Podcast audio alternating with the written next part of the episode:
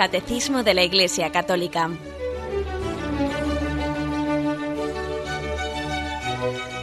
Un programa dirigido por Monseñor José Ignacio Munilla, Obispo de San Sebastián.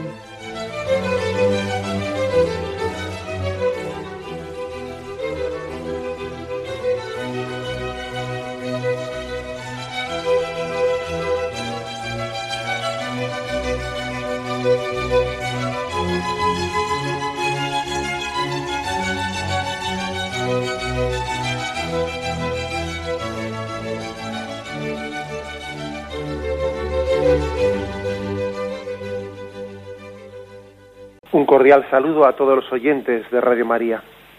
Un día más, con la gracia del Señor, proseguimos el comentario del Catecismo de nuestra Madre la Iglesia. Habíamos dedicado ya un programa a la explicación del apartado de, dentro de eh, la concepción moral cristiana de el hombre como imagen de Dios. Proseguimos hoy en un segundo programa sobre este mismo tema a partir del punto 1704, que es donde nos habíamos quedado, el hombre como imagen de Dios. Estamos poniendo, el catecismo pone las bases en las que se sustenta la moralidad cristiana. Para que al hombre se le pueda pedir eh, que haga el bien y que evite el mal, pues también el hombre tiene que ser un sujeto, un sujeto capaz de ello. Tal cosa no se le puede pedir a un animal, Tal cosa no se le puede pedir a un ser inanimado tampoco. Para poder ser capaz, ¿eh? capaz de ser un sujeto moral, un sujeto moral al que se le puede pedir hace el bien y evita el mal, claro, el hombre tiene que tener una capacidad y una dignidad. ¿eh? Ser un sujeto moral supone, por lo tanto, ¿eh? supone que el hombre, el hombre tenga unas facultades, facultades que le capaciten para ello. Bien, en ello estamos. ¿eh? Estamos en ello y hay una, en la parte del catecismo que es muy ordenado y es muy lógico ¿no? en sus explicaciones, comienza hablando del hombre de su dignidad como persona humana, de el hombre como imagen de Dios.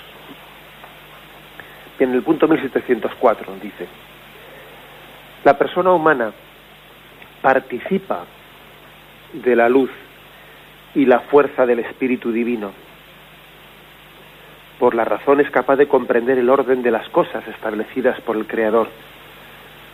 Por la voluntad es capaz de dirigirse por sí misma a su bien verdadero. Encuentra su perfección en la búsqueda y el amor de la verdad y del bien. un punto muy importante, eh, son puntos básicos, ¿no? No conviene correr más de lo debido, sino ir poniendo las bases bien puestas, ¿eh? bien puestas. La primera base es, esta primera afirmación. La persona humana participa de la luz y la fuerza del Espíritu Divino. ¿Cómo interpretamos esto, no? La persona humana participa de la luz y la fuerza del Espíritu Divino. Esta frase conviene entenderla bien, porque eh, de su mala comprensión a veces han, han brotado en la historia de la Iglesia pues ciertas herejías, ¿eh? especialmente las herejías gnósticas. El gnosticismo fue una de las primeras herejías que surgió eh, pues, en el seno de la Iglesia a partir del siglo II, siglo III. San Irineo fue pues, posiblemente el primer santo padre que denunció denunció este pues esta, esta tendencia, ¿no? Y entonces eh, la, en lo que el gnosticismo venía a decir es que el ser humano el hombre, el hombre tiene, tiene como una especie de chispa divina, decían ellos, ¿no? Una chispa divina encerrada en la materia y que está encarcelada en la materia. Y la dignidad del hombre consiste eh, pues en conocer, en tener un conocimiento de esa chispa divina que está encerrada en nosotros, intentar desprenderse de esa cárcel esa cárcel que es el cuerpo humano, es el cuerpo, es la materia, y liberados de la materia, liberados, ¿no? De esa, de, esa cárcel que está constriñendo, ¿no? Quitando, eh, impidiendo que la chispa divina sea verdaderamente espiritual, ¿no? Pues poder llegar al conocimiento de Dios. Nosotros rechazamos ¿no? tal interpretación porque parecería como si la imagen y la semejanza de Dios consistiría en que hay una parte dentro de nosotros que ahí tiene una especie de sustancia, ¿no? Una especie de sustancia que está escondida en no sé qué sitio dentro de nosotros y que la dignidad del hombre consistiría a ver qué parte de mí es la chispa esa que está ahí escondida, tengo que separarla ¿eh? de, la, del hombre de carne y hueso e intentar extraerla, conocer eso. No, no, eso, eso nosotros no lo hemos entendido de esa, de esa manera tan burda, ¿eh? tan burda. Aquí dice, la persona humana participa de la luz y de la fuerza del Espíritu Divino, o sea, participa. Todo mi ser, todo yo, soy participación de Dios. Todo mi ser, todo yo soy imagen y semejanza de Dios. No es que haya dentro de mí ¿eh? hay una especie de chispa que está, está metida, escondida a no sé qué sitio y entonces que está encarcelada dentro de mí, eh, de mi ser carnal. No, no, todo yo soy imagen y semejanza de Dios. No tengo que avergonzarme de ninguna parte de mi vida, de, mi ser. Todo mi ser está creado por Dios y vio Dios que era bueno. Este concepto de participar, la persona humana participa, ¿eh? es un concepto que especialmente fue Santo Tomás de Aquino, ¿no? El que más lo formuló y que hace, ha hecho mucho bien al pensamiento cristiano para purificar la imaginación de esto que os he dicho, de como si, como si esa chispa divina que está encerrada en nosotros hubiese que entenderla, pues yo qué sé cómo. ¿eh? Todo mi ser participa de Dios. Y lógicamente, como imagen y semejanza de Dios que somos, sí, podemos entender, ¿no? Que somos como una chispa divina, pero todo yo soy una chispa divina, ¿no? Y al mismo tiempo soy criatura. O sea, yo no soy un cachito de Dios no, no, eso sería una especie de panteísmo. ¿eh? Nosotros no creemos en un panteísmo, es decir, que como si algunos han afirmado eso, ¿no? Como que la creación es un cachito de Dios que se ha desprendido de Dios. No, la creación no es un cachito de Dios. En ese sentido sería mal entendido lo de la chispa divina. Nosotros somos una creación de Dios, una criatura de Dios, que participa ¿eh? del ser de Dios, si no, no podría existir, pero que no es Dios, somos criatura somos criaturas. Bueno, pues eh, esto es muy importante. Ahora, como, criatura que somos, somos imagen y semejanza de Dios. Dios también ha, dejado en, la criatura, lógicamente, ha dejado su, su, huella, su imagen. Igual que un artista, cuando hace, ¿no? Cuando moldea una imagen, cuando pinta su cuadro, dice, mira, este cuadro parece de Sorolla, o yo qué sé, pues parece de, de Velázquez, parece de tal, porque tiene su estilo. Tiene, pues claro, también nosotros como criatura de Dios tenemos ¿no? esa imagen y semejanza, ese, ese estilo de la, de la verdad y de la bondad divina que queda eh, también grabado en nosotros. Por eso dice, la persona humana participa de la luz y la fuerza del Espíritu Divino. ¿eh? Creo que es una, una afirmación verdaderamente equilibrada se nos remite, para profundizar un poco más en esta afirmación, a un capítulo de la Gaudium et Spes, ¿eh? que es una constitución de las más importantes del Concilio Vaticano II, y allí el número 15 se dice, tiene razón el hombre, participante de la luz de la inteligencia divina, cuando afirma que por virtud de su inteligencia es superior al universo material con el ejercicio infatigable de su ingenio, a lo largo de los siglos, la humanidad ha realizado grandes avances en las ciencias positivas, en el campo de la técnica y en la esfera de las artes liberales. Pero en nuestra época han obtenido éxitos extraordinarios en la investigación y en el dominio del mundo material. Siempre, sin embargo, ha buscado y ha encontrado una verdad más profunda. La inteligencia no se ciñe solamente a los fenómenos, tiene capacidad para alcanzar la realidad inteligible como con verdadera certeza, aunque a consecuencia del pecado esté parcialmente, parcialmente, repito, oscurecida y debilitada. Finalmente, la naturaleza intelectual de la persona humana se perfecciona y debe perfeccionarse por medio de la sabiduría, la cual atrae con suavidad la mente del hombre a la búsqueda y al amor de la verdad y el bien. O sea que el hombre, en esa inteligencia y en esa voluntad que tiene, el hombre ha sido hecho capaz, por parte de Dios, ¿no? Ha sido hecho capaz de ir conociendo la verdad y capaz de amarla y de seguirla y de sentirse atraído por ella. El hombre tiene esa capacidad, Dios le ha dado esa capacidad. Entonces, mm, digamos que sería, aquí hay que hacer una afirmación que es muy importante que sea equilibrada, ¿no? Pues en la, en la concepción antropológica y teológica del hombre. Sabemos que existe pecado, pecado original y una historia de pecados personales en nosotros que nos han dañado. Y nos han dañado, pues no solo por, pues porque han creado en nosotros eh, vicios y, malos hábitos, y tenemos una cierta tendencia al mal, etcétera, sí, eso, eso lo vemos muy claro, ¿no? Pero aparte de eso, también e-, esa historia de pecado que ha habido en, en toda la humanidad, también ha influido, ha dañado a la razón y a la voluntad, a la capacidad de conocer el bien y a la capacidad de adherirnos a ello. O sea, es cierto que tenemos una cierta oscuridad, ¿eh? pero no hasta el punto de hacernos incapaces, no hasta el punto de que nosotros seamos una, ¿eh? Eh, hayamos dejado de, de, poder sobreponernos a, esa, a esas tinieblas o a ese oscurecimiento de la razón. Es verdad que a veces te encuentras con personas pues que que afirman, pues por ejemplo, no ser capaces de conocer la ley natural. por ejemplo, cuando alguien, cuando alguien, eh, pues ves que no es capaz de, de, entender la importancia de respetar la vida humana de, un niño en el seno de su madre, ¿no? Entonces dice uno, pero a este cuánto se ha oscurecido la, mente, la razón, ¿no?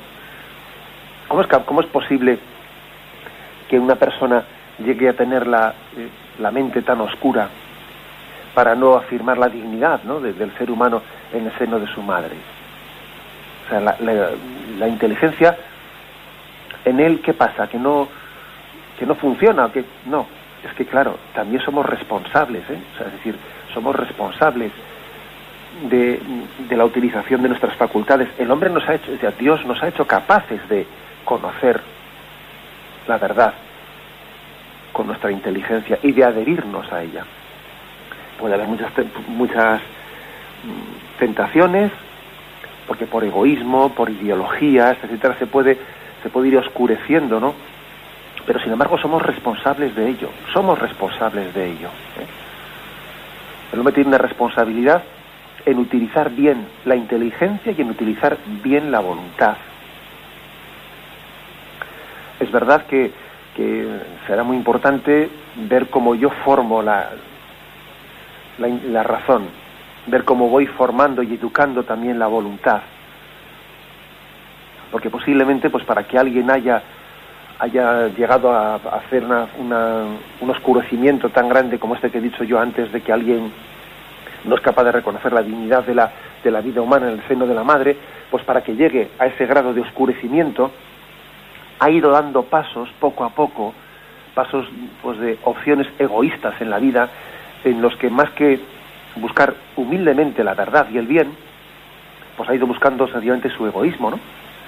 Y claro, fruto de, esa, de ese cúmulo de opciones egoístas, al final la inteligencia y la razón, y en vez de estar al servicio de la búsqueda de la verdad y del bien, pues están al servicio de sus ideologías, para autojustificarse, o sencillamente para servir, para ser siervos de nuestro egoísmo. ¿eh? O sea, quiero decir que claro que también hay que educar bien eh, las facultades de la razón y de la voluntad para que lleguen a conocer la verdad y el bien. De lo contrario, serán dos facultades que en vez de estar al servicio, pues como digo, de la verdad y el bien, estarán al servicio de la autojustificación de la propia ideología o del servicio del propio egoísmo o de no sé qué eh, ocultos intereses, ¿no? Pero sí, digamos que aquí lo que afirma eh, con claridad este punto de la Gaudium et es que a pesar del pecado original, a pesar de nuestros pecados personales, a pesar de que a veces no nos cuesta conocer la verdad, ¿no?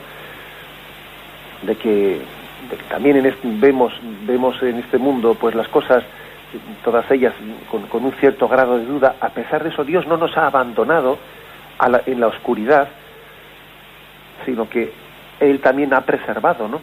Nuestra razón y nuestra voluntad de la oscuridad completa y absoluta. No, seguimos teniendo cierta capacidad ¿no?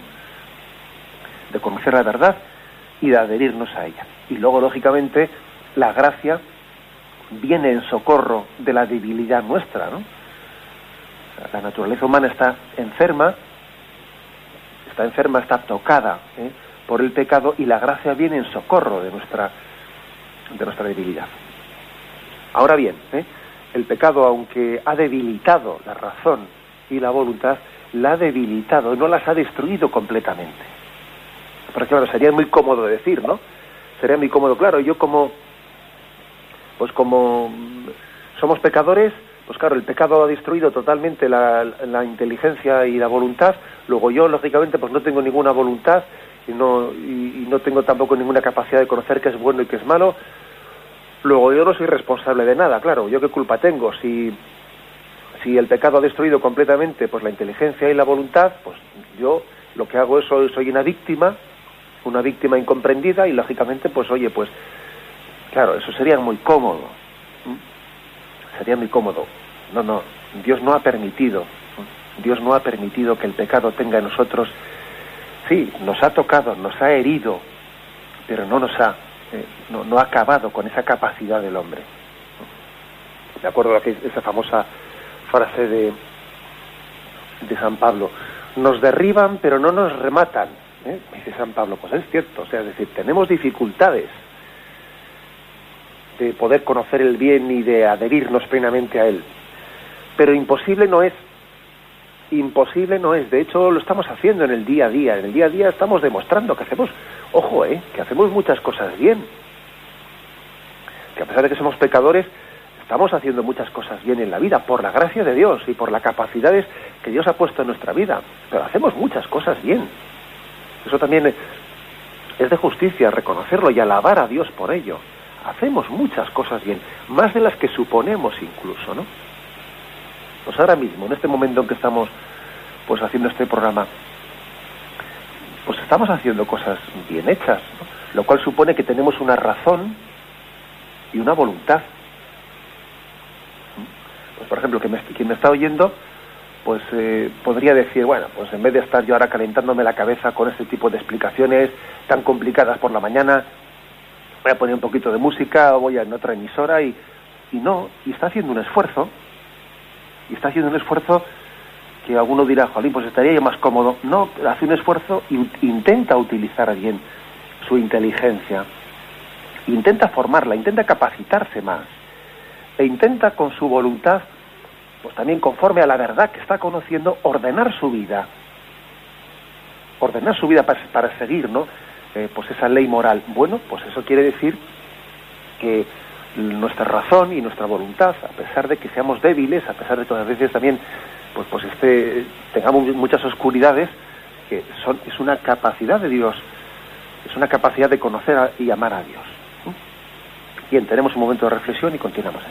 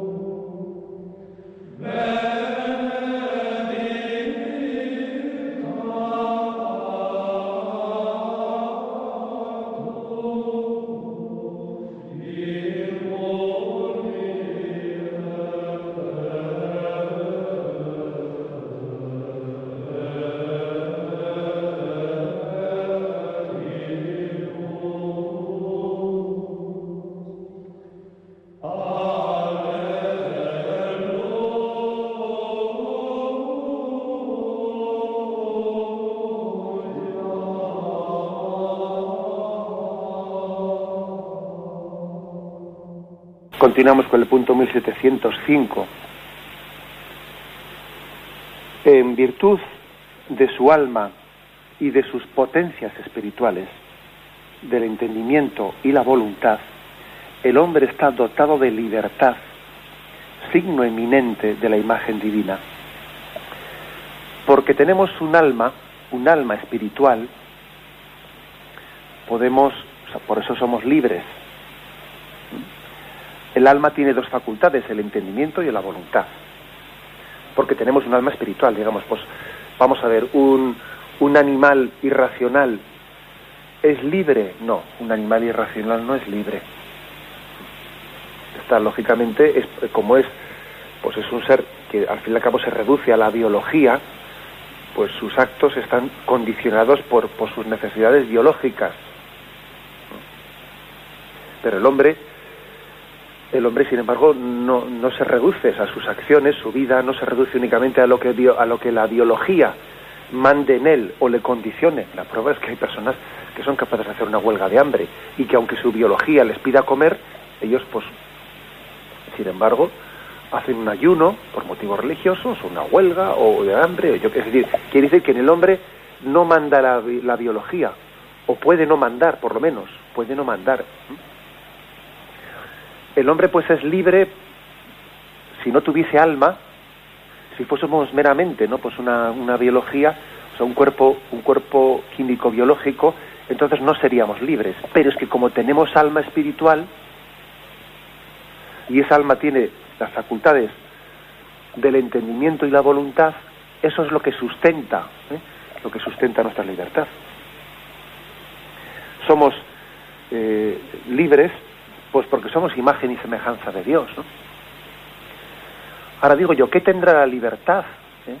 ¿Qué tendrá la libertad que en determinados momentos y circunstancias pues la hemos anhelado, el hombre anhela ser libre y reivindica ser libre, ¿no? Y en otros momentos, sin embargo, nos asustamos de la libertad, la negamos o la minimizamos, ¿no? Porque entonces no hay, hay veces en los que nos conviene decir, no, es que yo como, como Adán y Eva, ¿no? Que se justificaban, no, es que yo hice esto, pero fue la mujer la que me dio de comer, fue la, la serpiente la que me engañó, yo lo hice, pero no quise hacer. A veces queremos ser libres y otras veces, sin embargo, queremos, no nos interesa ¿eh? afirmar que soy responsable y libre, porque entonces, claro, ¿no? Nos resulta seductora la libertad, pero al mismo tiempo nos da miedo. Yo creo que lo primero que hace el catecismo es afirmar la libertad. Afirmar la libertad. Partiendo de que, bueno, pues de que nosotros tenemos también, como he dicho, un alma humana. Y no somos meramente biología y, tenemos por lo tanto la capacidad, ¿eh? la capacidad de, mm, de, optar a diferencia de los animales que no pueden optar. ¿eh? Si tú a un animal, si pues si está, si tiene hambre y a esa y, le pones junto a él, pues, eh, pues su, su, ración de comida, de no ser que esté enfermo, el animal come.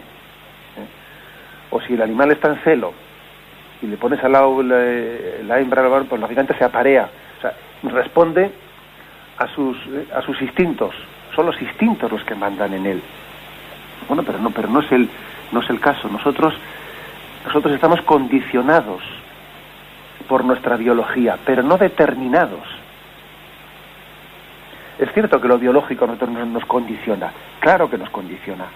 Nos condiciona una enfermedad mucho, nos condiciona pues, bueno, pues nuestra, nuestro carácter y nuestra psicología, pero no nos determina, no nos determina la prueba. ¿eh? Hay un caso, un caso muy concreto que, se ha hablado por ahí mucho de él, ¿no? Y es que había en Estados Unidos, eh, allá por los años 70, creo recordar, dos hermanos que eran gemelos univitelinos. Bueno, pues sabes que son esos gemelos que suelen llegar a tener un grado de, de semejanza entre ellos eh, grandísimo, hasta el punto de que pueden compartir gustos y atracciones. O sea, los gemelos univitelinos son un caso, es casi casi lo que hoy en día, que no es lo mismo, ¿verdad? Pero que digamos que casi parece un clon, ¿eh? uno de otro. Bueno, pues el caso es que estos dos gemelos univitelinos, curiosamente, uno de ellos fue un famoso criminólogo hizo la carrera de criminología y fue muy conocido en Estados Unidos, ¿no? Por ello, y sin embargo su otro hermano fue criminal y acabó sus días en la prisión de San Quintín, condenado a cadena perpetua. Y dice, oye, ¿cómo es posible que dos personas que hayan tenido el mismo condicionamiento biológico, que biológicamente, ¿no? Han tenido, pues, incluso también en su educación, ¿no? O sea, condicionamientos tan semejantes y sin embargo han hecho dos opciones de vida tan distintas, ¿no? Que uno ha luchado toda su vida contra el crimen y ha sido criminólogo y otro ha sido un criminal. ¿Cómo es posible eso? Hombre, pues porque aparte de las determinaciones biológicas existe el alma propia y el alma de esos dos gemelos univitelinos es totalmente singular y, las, las determinaciones que ha hecho cada uno, las opciones que ha hecho en su entendimiento y su voluntad es libre. El hombre es libre.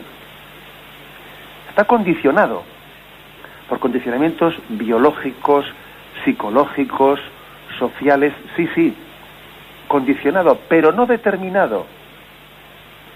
En última instancia decidirá él. Por eso nosotros, yo creo que el cristianismo una cosa que hace es reivindicar la, la libertad. Y después de haberla reivindicado, lo que hacemos es rescatar la libertad porque es que también partimos de que la libertad hay que liberarla, porque a veces está esclava. La libertad convive con muchas esclavitudes, hasta el punto de que, de que tenemos pues la necesidad de liberar la libertad. Para eso vino Cristo, para liberar la libertad. Dice San Pablo en la carta a los Gálatas, capítulo 5, versículo 13, porque hermanos, habéis sido llamados a la libertad, solo que no toméis de esa libertad excusa para la carne, antes al contrario, servíos de la libertad por amor los unos a los otros. ¿Mm? Es decir, que la libertad no es hacer lo que a uno le venga en gana, porque eso sería reducir la libertad a una frívola licencia. ¿Mm? Esto equivaldría a definirla como, ¿qué es libertad? Pues la indiferencia entre el bien y el mal. Yo hago lo que me da la gana, ¿no? No, no, la libertad es la capacidad que tiene el hombre de responder a la vocación con la que Dios le llama a ser feliz. Es un talento al servicio del amor. Bueno, pues aquí, digamos, el cristianismo, por lo tanto, primero afirma la libertad ¿eh? frente a algunas concepciones que son muy cómodas, muy autojustificativas, en las que cuando nos conviene reivindicamos la libertad y cuando nos conviene la negamos. No es que yo no soy libre, ¿qué lo voy a hacer? No, no, oiga, usted también es libre y responsable de sus actos. ¿eh? Ahora, nosotros, nosotros reivindicamos que existe la libertad, pero también somos conscientes de que la libertad tiene que ser cuidada, tiene que ser también liberada de, de sus esclavitudes. Aquella frase de Jesús, ¿no? La verdad os hará libres. Eh, Juan 8:32. La ley de Dios no recorta ni elimina la libertad del hombre, es muy al contrario, la promueve y la garantiza.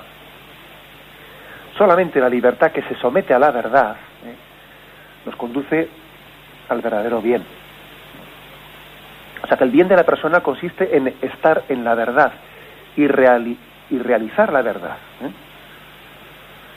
pena de, destruirse, el hombre debe de aprender a que la voluntad concuerde con la verdad. De lo contrario se, de lo contrario se, estará autodestruyendo. O sea, nosotros reivindicamos que el hombre es libre, al mismo tiempo, ¿no?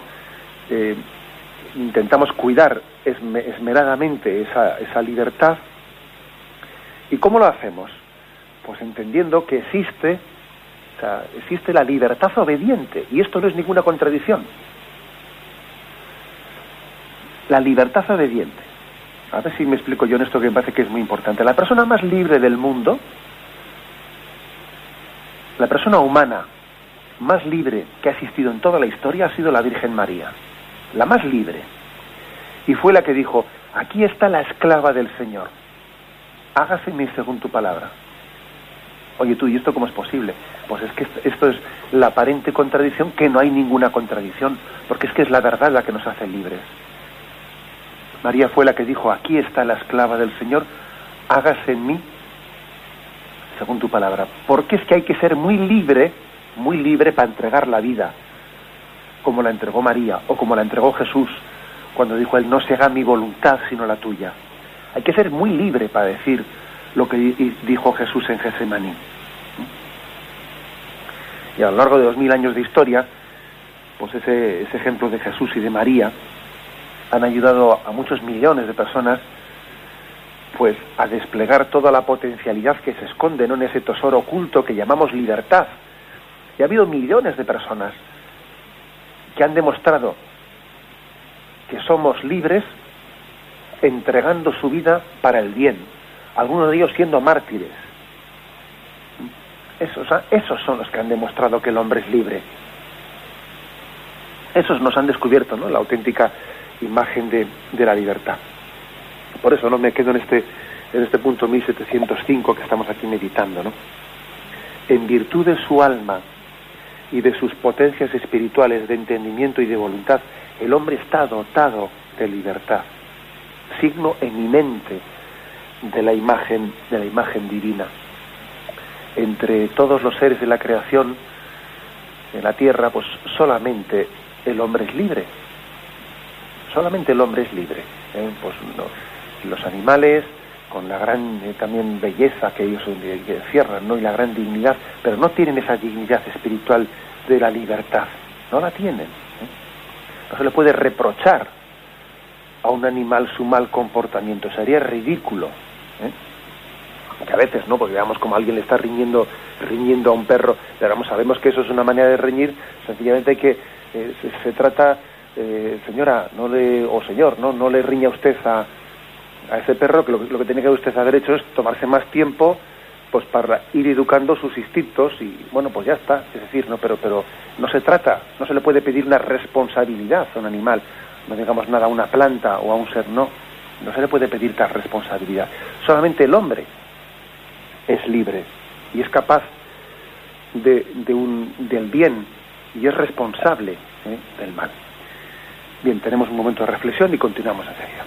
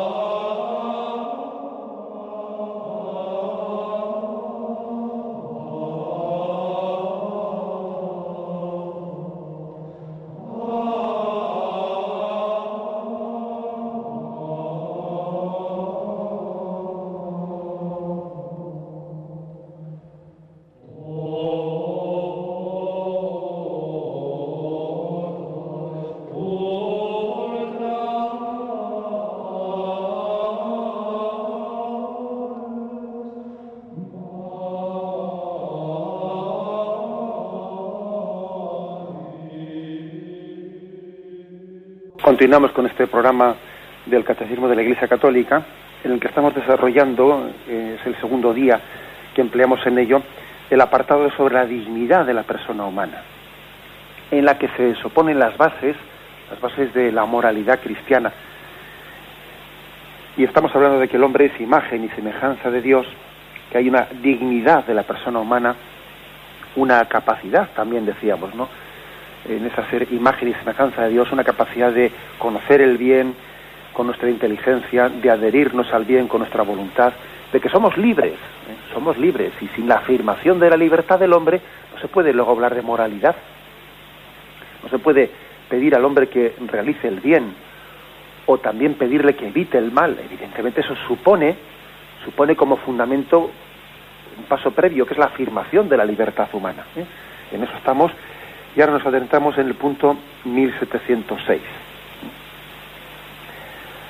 Mediante su razón, el hombre conoce la voz de Dios, que lo impulsa a hacer el bien y a evitar el mal.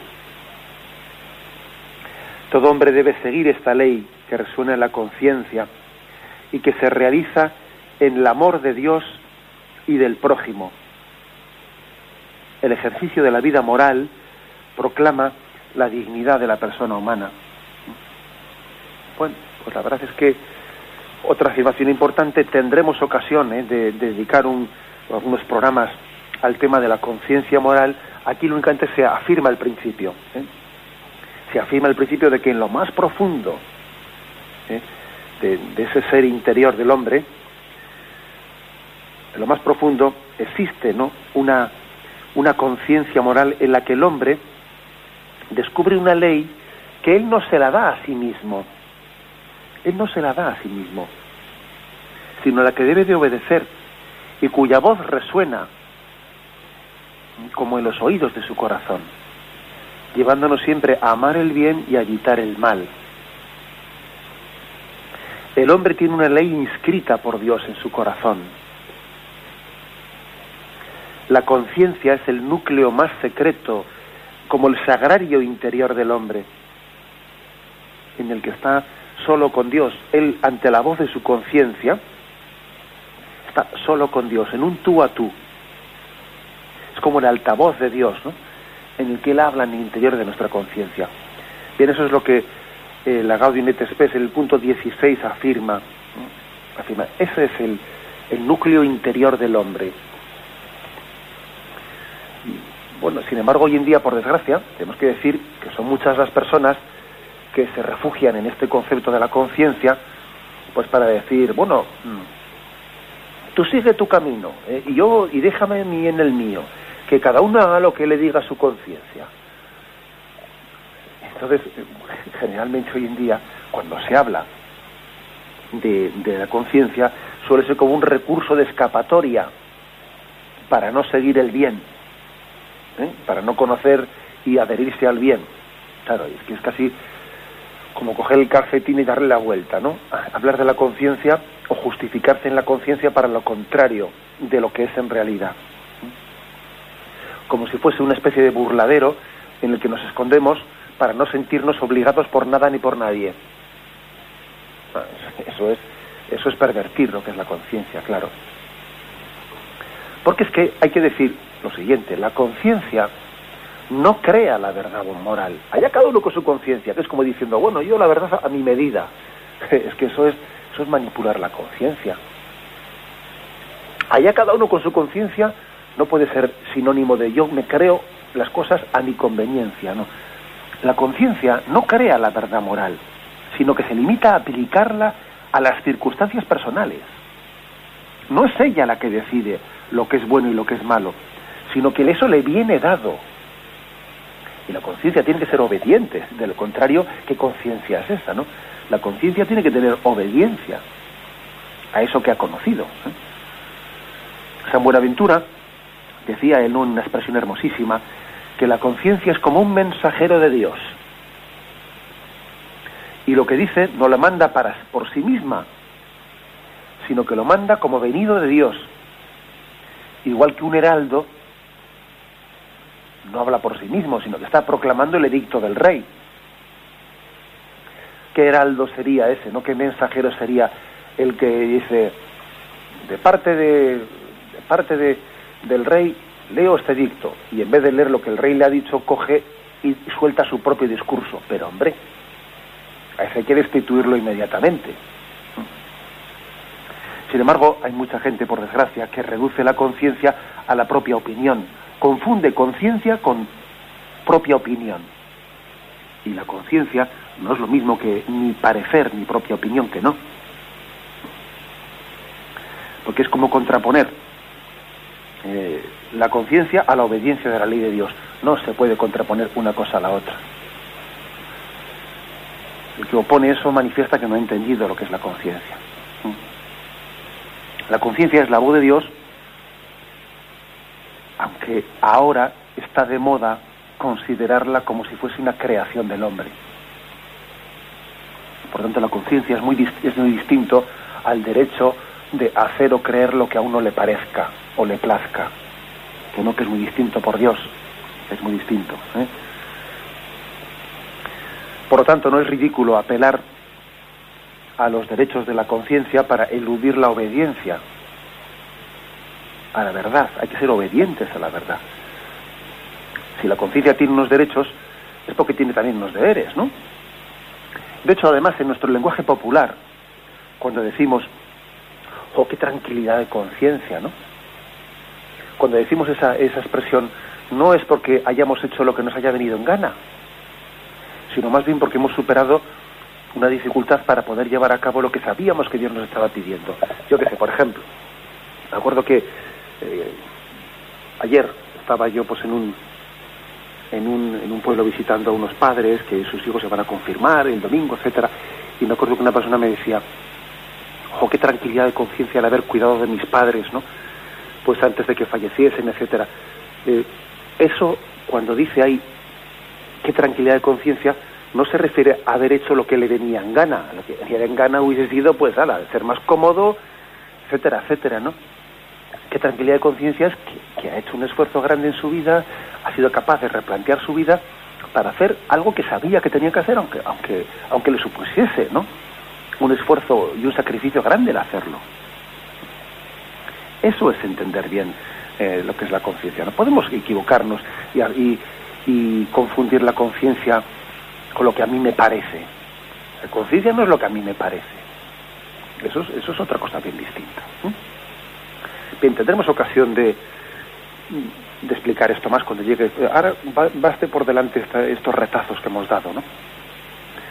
Porque dice, dice aquí que tenemos una obligación ¿eh? de seguir la voz de nuestra conciencia.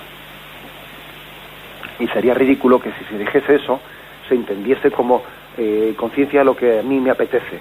Y decir, no, tú tienes obligación de seguir lo que a ti te apetece. Pues estaríamos buenos si, si, si, si pudiese confundirse conciencia con lo que a mí me parece, me apetece. El ejercicio, pues, de la vida moral, dice, ¿no? vamos a concluir con esta afirmación que dice aquí el catecismo. El ejercicio de la vida moral proclama la dignidad de la persona humana. Para poder ser un sujeto moral, sujeto moral quiere decir alguien que tiene un, deber de hacer el bien y alguien también al que se le, eh, se le quiere evitar el mal. Para poder ser un sujeto moral, lógicamente hay que presuponer en él una serie de cosas, no una libertad, una, un entendimiento, una voluntad, y eso supone una gran dignidad humana. El hombre, el hombre es grande, pues porque es imagen y semejanza de Dios. Y por eso mismo es un sujeto moral capaz del bien. El hombre es capaz del bien, pero claro, tiene el riesgo del mal. La capacidad del bien tiene, conlleva el riesgo del mal. Bien, dejamos aquí esta afirmación. Todavía dedicaremos un programa más ¿eh? para concluir este apartado de el hombre, imagen de Dios. Bien, la bendición de Dios Todopoderoso, Padre, Hijo y Espíritu Santo, descienda sobre vosotros. Alabado sea Jesucristo.